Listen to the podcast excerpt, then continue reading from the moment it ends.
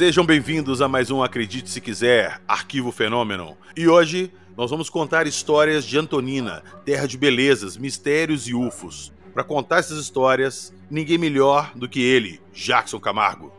Salve, salve, PH. Salve, galera. Saudações. Hoje vamos falar sobre a cidade de Antonina, uma cidade aqui no litoral do Paraná, cheia de mistérios. Né? Muitas coisas interessantes acontecem nessa cidade.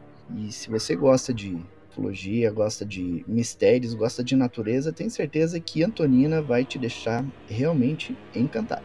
Aí, ó, tá vendo? A gente podia trabalhar até numa agência de turismo, ó.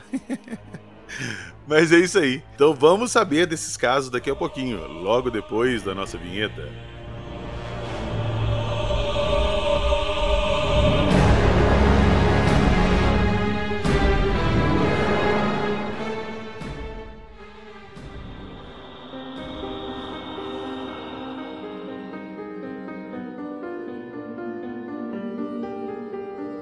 Marcas de pouso, mãe do ouro, sambaquis, pirâmides, seres extraterrestres.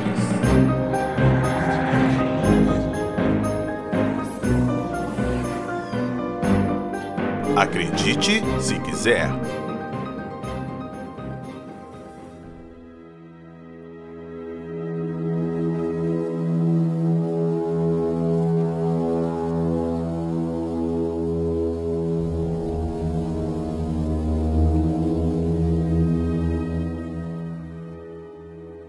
Então vamos começar essa história. Antonina é, é, uma cidade que você já morou e você conhece bem, né, Jackson? Então você sabe do que você está falando hoje aqui. Você experienciou isso lá em loco.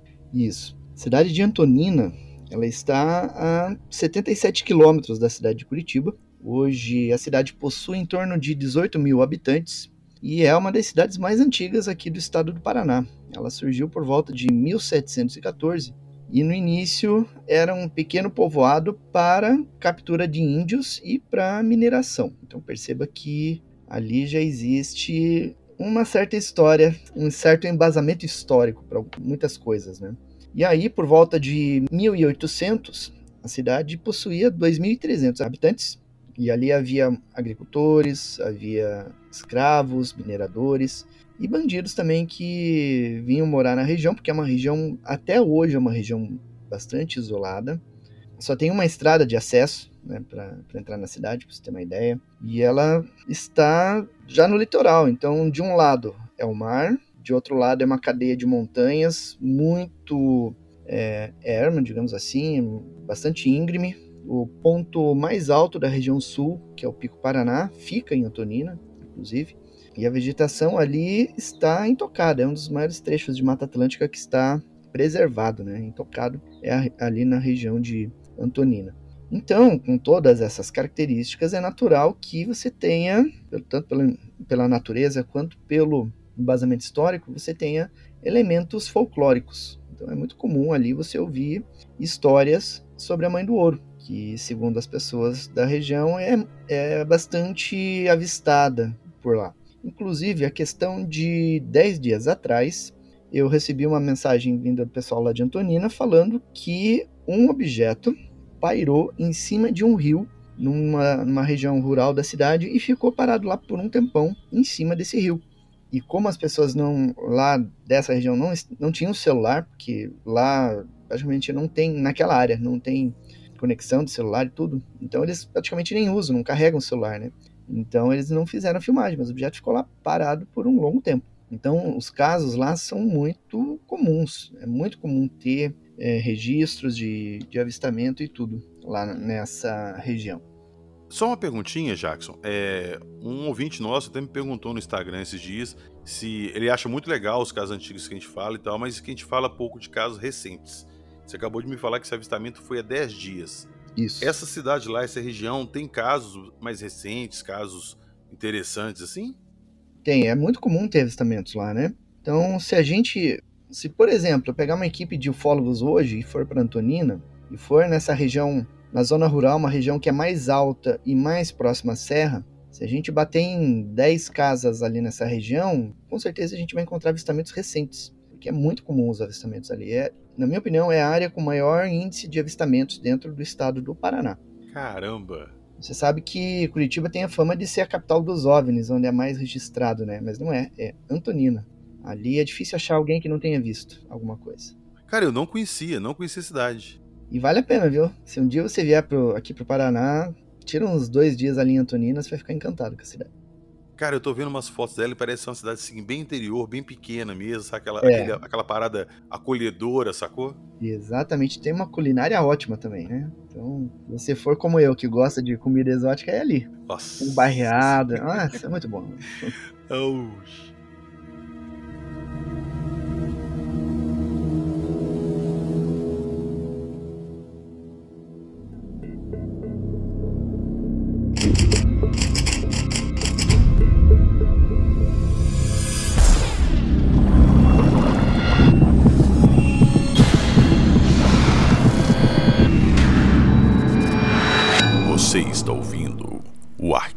fenômeno.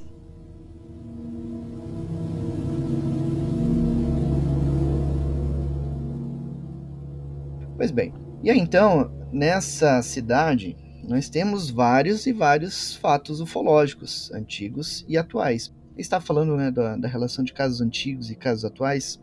Eu gosto muito dos casos antigos porque eles têm um embasamento que a gente não encontra atualmente. Hoje é muito fácil você rotular um, um avistamento, ah, é um OVNI, é um drone, é isso, é aquilo, é CGI. Mas naquela época, o que surgiu naquela época não tinha como se explicar dessa forma. Então você tem casos legítimos, muito bem embasados, muito bem investigados e que dão respaldo para entender a ufologia hoje. Então a gente tem esse parâmetro de comparação hoje porque tem os casos do passado. Por isso que é interessante apresentar tanto os casos do passado quanto os casos atuais. Né? Então, ali na cidade de Antonina, a gente tem tanto é, casos ufológicos propriamente ditos, quanto casos não ufológicos, mas que são também igualmente misteriosos. Quando eu morava ali na cidade, eu ouvi falar de uma história envolvendo alguns pescadores da, da cidade que, quando iam pescar, estavam avistando uma, uma, uma criatura nas águas da Bahia era como se fosse uma cobra. Uma cobra com algumas dezenas de metros. E ela era muito grande, larga e tudo. E isso começou a assustar esses pescadores na época, né? E tão misteriosamente como ela surgiu e começou a aparecer, ela desapareceu e ninguém conseguiu identificar que tipo de animal era esse. Só se sabe que ele era comprido, como se fosse uma, uma cobra. Só que ali nessa região você não tem é, sucuri, você não tem anaconda, jiboia. Não, jiboia acho que tem mas não é, ela não vai para a água da Bahia, que é uma água mais salobra, né? Ela fica mais nas regiões de mata, mais próxima à serra. É, a jiboia ela é mais arborícola e a sucuri ela é mais aquática também. A jiboia ela se restringe mais a, a, a árvores, meio de mata, assim, ela não é muito aquática, não.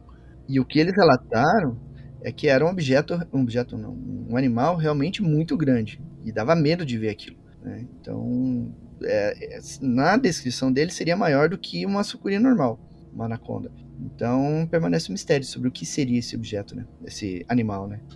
É, exato, às vezes não era nem animal, às vezes era um objeto mesmo. É, talvez, quem sabe. E aí tem um outro mistério da, na região, é que, que o pessoal comenta bastante. Existem algumas ilhas que são, entre aspas, assombradas. Tem uma ilha que o pessoal fala que você desce na ilha meio que pisando em ossos humanos. Isso é sério? É sério.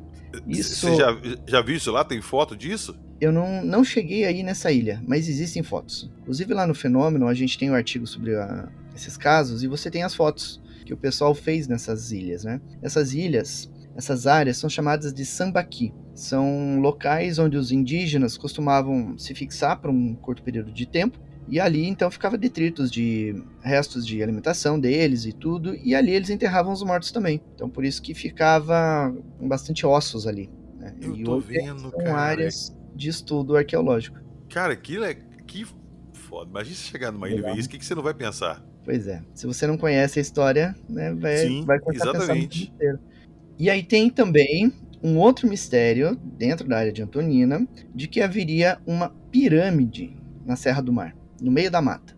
E uma pirâmide com proporções razoáveis, assim, aos exemplos das pirâmides egípcias, inclusive. E existem algumas fotos que, que foram feitas de algumas regiões onde você vê um relevo meio que piramidal. Né? Agora, interessante que as pessoas que tentam chegar nesse local sempre têm algum problema. Às vezes se depara com muita cobra, às vezes se perde na mata, às vezes se depara com militares, os militares mandam voltar. Então circulam muitas histórias desse tipo assim ali nessa região de mata fechada, né, que pertence ali ao município de, de Antonina. Tá, só uma perguntinha, você falou que às vezes militares impedem e tal. Tem alguma instalação militar, alguma coisa que tenha militares ali na região?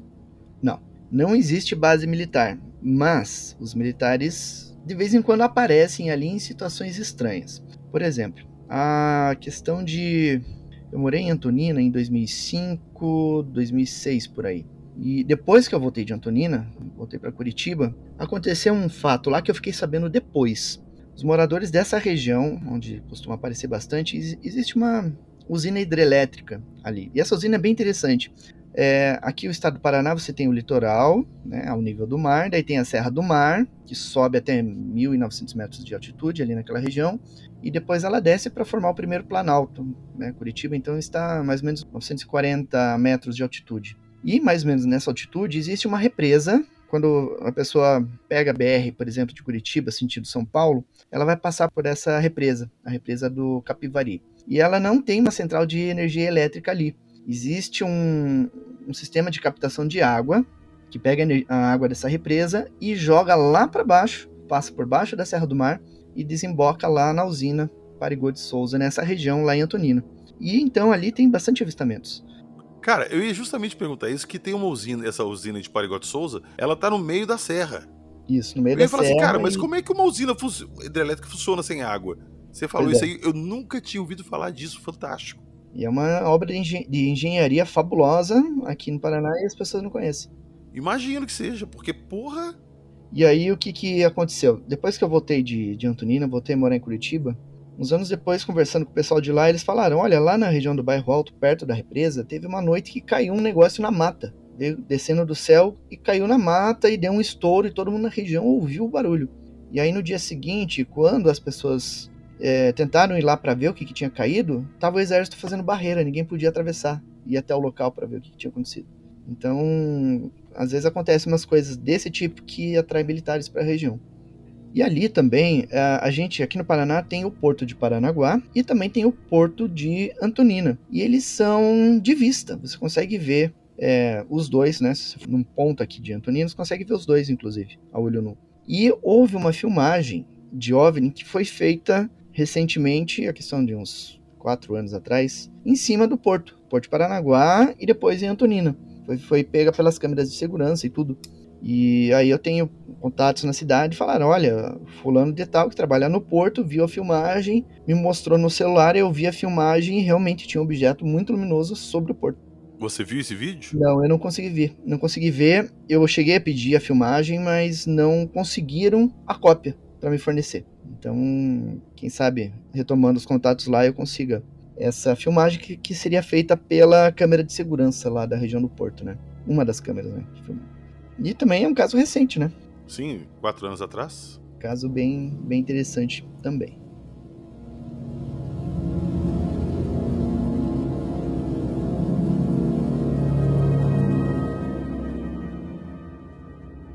E aí, a cidade também é interessante porque ali ocorreram quatro pousos de OVNIs, quatro casos conhecidos que a gente teve conhecimento.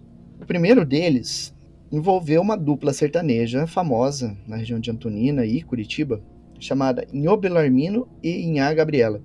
E isso ocorreu, se não me engano, na década de 60. E esse casal, ele tinha, eles tinham uma, uma fazenda em Antonina, então geralmente passavam os finais de semana por lá.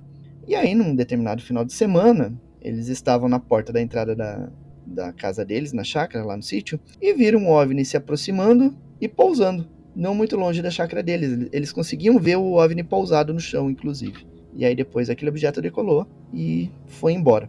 Se não me engano, inclusive, o, o, a dupla fez uma música em homenagem a esse evento que eles assistiram ali da casa deles, né, em, em Antonina. E, ao que parece, esse caso, na época, ele não foi investigado porque não tinha ufólogo atuante aqui, na, aqui no estado do, do Paraná. Uma pena, né? Porque é um caso interessante. Imagine é, uma, uma dupla sertaneja famosa em toda a região ali, avistando aquilo ali, né? Seria um caso e tanto para investigar. Eles gravaram uma música desse avistamento deles? Se não me engano, existe uma música é, dessa dupla falando de discos voadores, que foi é, inspirada nessa experiência. Olha, essa música, ela, ela existe aí em acesso nos, na internet para procurar?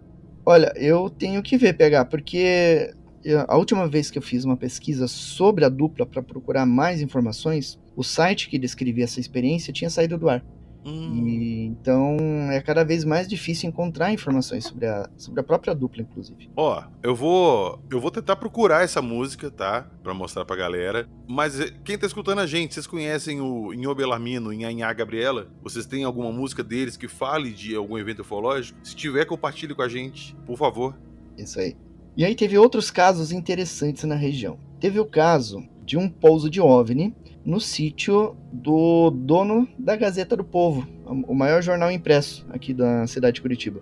Na época, então, o, o dono da Gazeta do Povo vinha quase todo final de semana para a chácara ali em Antonina, e numa certa ocasião, um OVNI pousou ali na, no sítio dele e deixou uma marca, deixou calcinado o solo. E várias pessoas, inclusive da cidade, foram lá ver essa marca. Né? E esse é um caso que depois foi abafado pela própria Gazeta, pela Gazeta do Povo. O cara mandou revirar e apagar a marca, né? que ele não queria curiosos indo até o sítio dele para fazer a investigação de OVNIs. Então é uma pena que ele tenha tomado essa atitude, né? E é um caso também antigo, numa época que, se não me engano, não havia pesquisadores, não havia ufólogos atuantes aqui no estado do, do Paraná. E aí tem um outro caso, que é o caso do Gustavo Salik, que é mais um caso de pouso, que é bastante interessante. Esse caso, ele aconteceu em julho de 1982, também na, na, região rural de Antonina, um OVNI pousou, assustando uma família, e eu conheci essa família, inclusive, e desse OVNI surgiram tripulantes de aparência, de aparência humana, e eles transmitiram a mensagem de que a família deveria ficar dentro da casa, eles não deveriam sair da casa para não ser afetados pela energia do objeto. Sério que os, os alienígenas avisaram isso para não chegar perto? É, para não sair da casa. Sim, eu entendi, para eles não se aproximarem, tipo, se sair da casa aproximar do OVNI para ser afetado pela radiação, alguma coisa assim. Isso. Esse objeto ele pousou a 60 metros da casa onde eles moravam, né? E depois esses tripulantes se apresentaram, deram os nomes de Zanatron, Monjuru e Norton. E depois eles estabeleceram uma certa amizade com esses tripulantes. E o Gustavo Salik, que antes era, era morador da região e tudo, ele começou a trabalhar com cromoterapia, trabalhar com cura, usando as cores. E né, conseguiu uh, um grande destaque na área, inclusive aqui na, no estado do Paraná, com as técnicas que ele teria aprendido com esses tripulantes.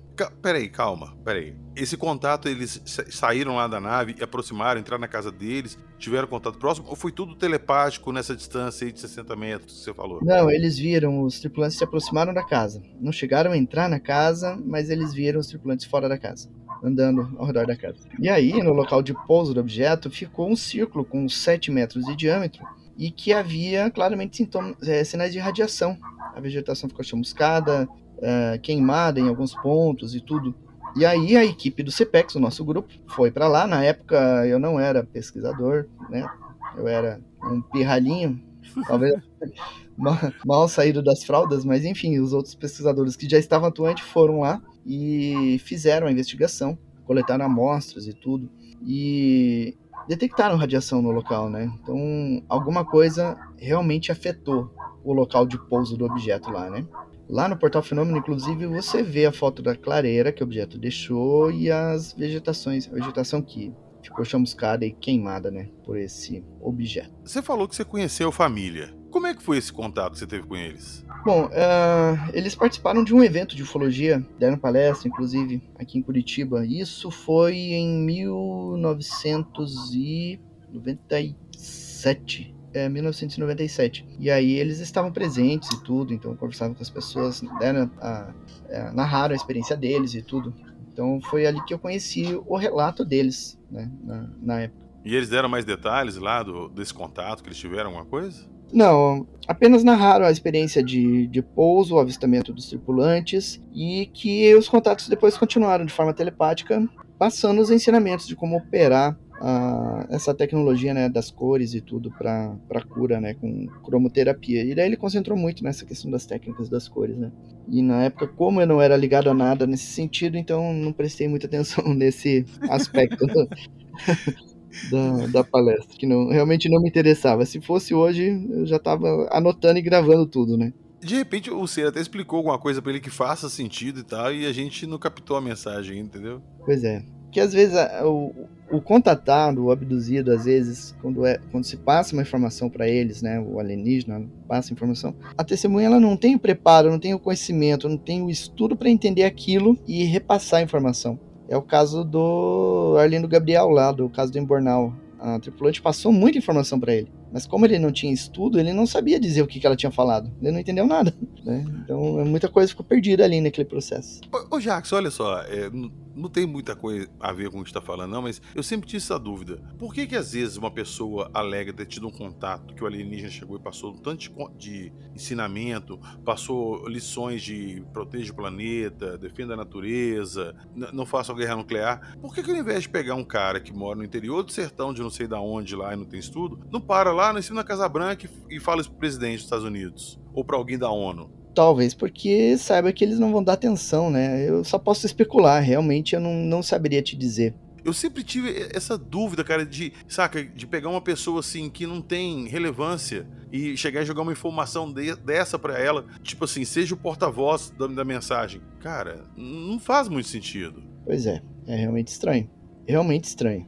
Né? Nos coloca a questionar muitas coisas, né? É, agora, ao mesmo tempo, eu me coloco no lugar também do alienígena, né? Pô, sei lá, eu cheguei em Marte lá, disse lá e encontrei uns, uns seres lá. Eu não vou sair caçando quem que manda neles. Eu vou chegar e pegar aquele pessoal ali e falar: ah, vem cá, eu vim da Terra e tal, não sei o quê. Pode ser também? Não sei. Sim, pode ser, né? E é, a gente só pode especular, na verdade, né? As intenções é. deles, né? Eu acho o fascinante da ufologia é isso, é tanta possibilidade, tantos caminhos assim que o negócio pode seguir que nenhum deles parece absurdo. Pois é, todos são possíveis, né? Exato, exato. A gente falou semana passada de uma nave que puxou os caras com corda e gancho. Pois é. Então. Tudo é possível. Exatamente.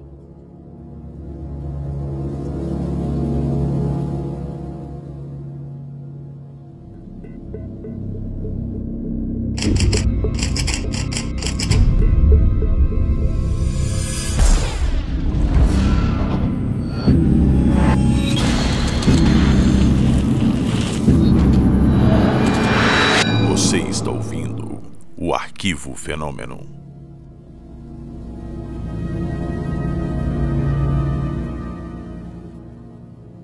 Bom, o último caso de pouso que a gente conhece pode ter acontecido mais que a gente não soube, né? Mas o último que a gente tomou conhecimento ocorreu em 25 de abril de 2003 e envolveu o pouso de um objeto em um sítio na região de acesso Antonina, chamado Sítio Feliz. Né? E, o pouso aconteceu em 25 de abril de 2003. E aí, dias depois, a nossa equipe de, de investigação, o, o, Carlos Machado, eu, o Jaime, o Kiko, a gente foi para lá fazer a investigação. Inclusive, o relatório de investigação está lá no portal Fenômeno. E a gente encontrou algumas marcas realmente no quintal da, da testemunha que a gente não, não consegue explicar.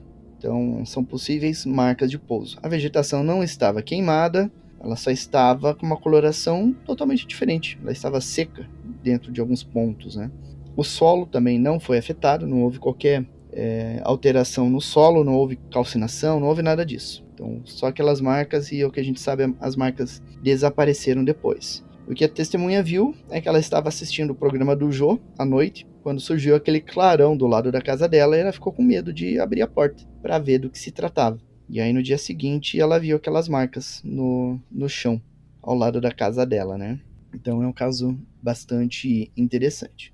Muito bem, um outro caso que aconteceu ali, que é bastante interessante, ocorreu no ano de 2007 e aconteceu naquela região onde já ocorreu aqueles outros avistamentos ali mais próximos à, à usina. Então havia uma, um sítio e o caseiro ali, ele trabalhando ali assim no final da tarde, ele viu luzes. E ele começou a ver luzes por noites seguidas. E aí chegou a um ponto que ele resolveu falar para uma agente do IBGE que estava fazendo estudos na região, e essa gente do IBGE entrou em contato comigo na época para informar que estavam ocorrendo avistamentos ali na área. E aí, já dias depois, eu e toda a equipe a gente foi lá para Antonina para fazer essa investigação. Então a gente foi até o local, coletou a entrevista da, o testemunho das pessoas e de fato re realmente aparecia um objeto várias, em várias noites. E esse objeto. Vocês chegaram a ver? Não, a gente não chegou a ver objeto, a gente não fez vigília, mas a gente coletou testemunhos, né? E esse objeto, segundo testemunho, era um objeto esférico com aproximadamente 80 metros de diâmetro que aparecia sobre a região e ficava pairando. 80 metros de diâmetro? 80 metros de diâmetro. Então ele aparecia por volta das 18 horas, entre 18 e 3 horas da manhã. Esse é era o horário grande, velho. É muito grande. E aí ele teve uma ocasião, inclusive, que a testemunha chegou a ver uma espécie de varanda nesse objeto quando ele chegou mais perto. E nessa varanda surgiram dois tripulantes que ficaram olhando para fora, olhando a Nossa. paisagem. Então, e a luz desse objeto também era muito intensa, ela chegava a iluminar as montanhas da serra, que fica, ficam ali a 20, 30 quilômetros de distância do local ali.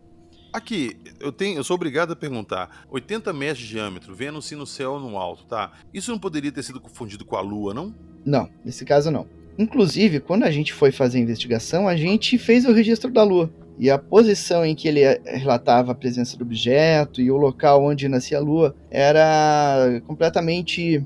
É, era impossível, né? Porque a Lua ela vai nascer a leste. E esse objeto ele era observado a norte da, da casa. Então não tinha como, né?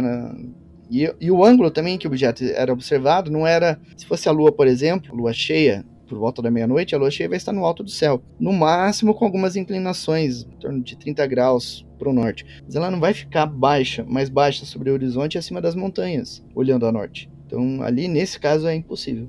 E eu acho que também a, a, testemunha estaria acostumada, né? Morando ali naquela região há muito tempo, ele saberia distinguir a lua, né? Ah, não, sim, claro, mas nunca é demais perguntar, entendeu? Ah, sim. Pois sempre tem alguém que vai arranjar uma explicação, né? no meio cético. Ah, ó, se tem uma coisa que a gente aprendeu nesse tempo todo, que a gente tá batendo esse papo de ufologia, é que toda e qualquer hipótese que a gente pode colocar e descartar, a gente tem que colocar e descartar. para depois não vir alguém levantando bandeira que aquilo ali é um, um, um motivo do, do fenômeno, entendeu? Sim. E esse objeto, além da sacadinha que existia, ele tinha uma luz maior em cima, que era o que iluminava tudo, e três luzes menores embaixo, de tons avermelhados. Então, é, isso também já, já foge do padrão da Lua, né? E lá no, no fenômeno, a gente tem tanto o artigo lá do caso Sítio Feliz, que a gente investigou, como esse outro caso também, que é o caso do Rio Pequeno. Então você chega lá na busca, no canto, no canto superior direito, tem uma busca, você escreve ali Antonina, você encontra o, o artigo lá, com as imagens e tudo, você vai ver o desenho do, dos objetos né, observados.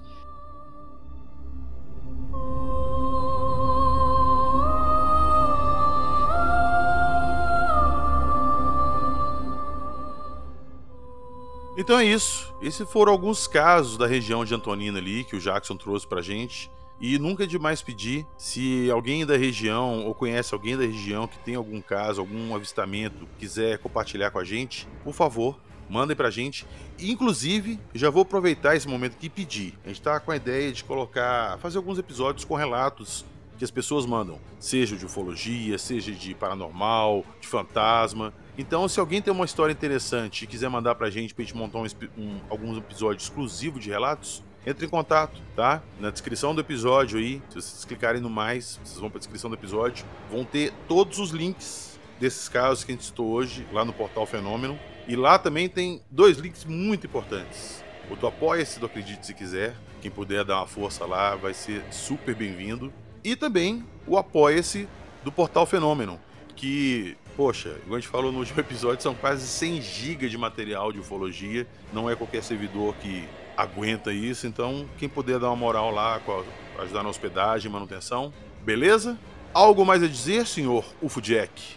É isso, meus amigos. Espero vocês também lá no Portal Fenômeno e no canal Fenômeno. Faça uma visitinha. Recado dado, nos vemos na próxima semana com mais casos de ufologia. Acredite, se quiser.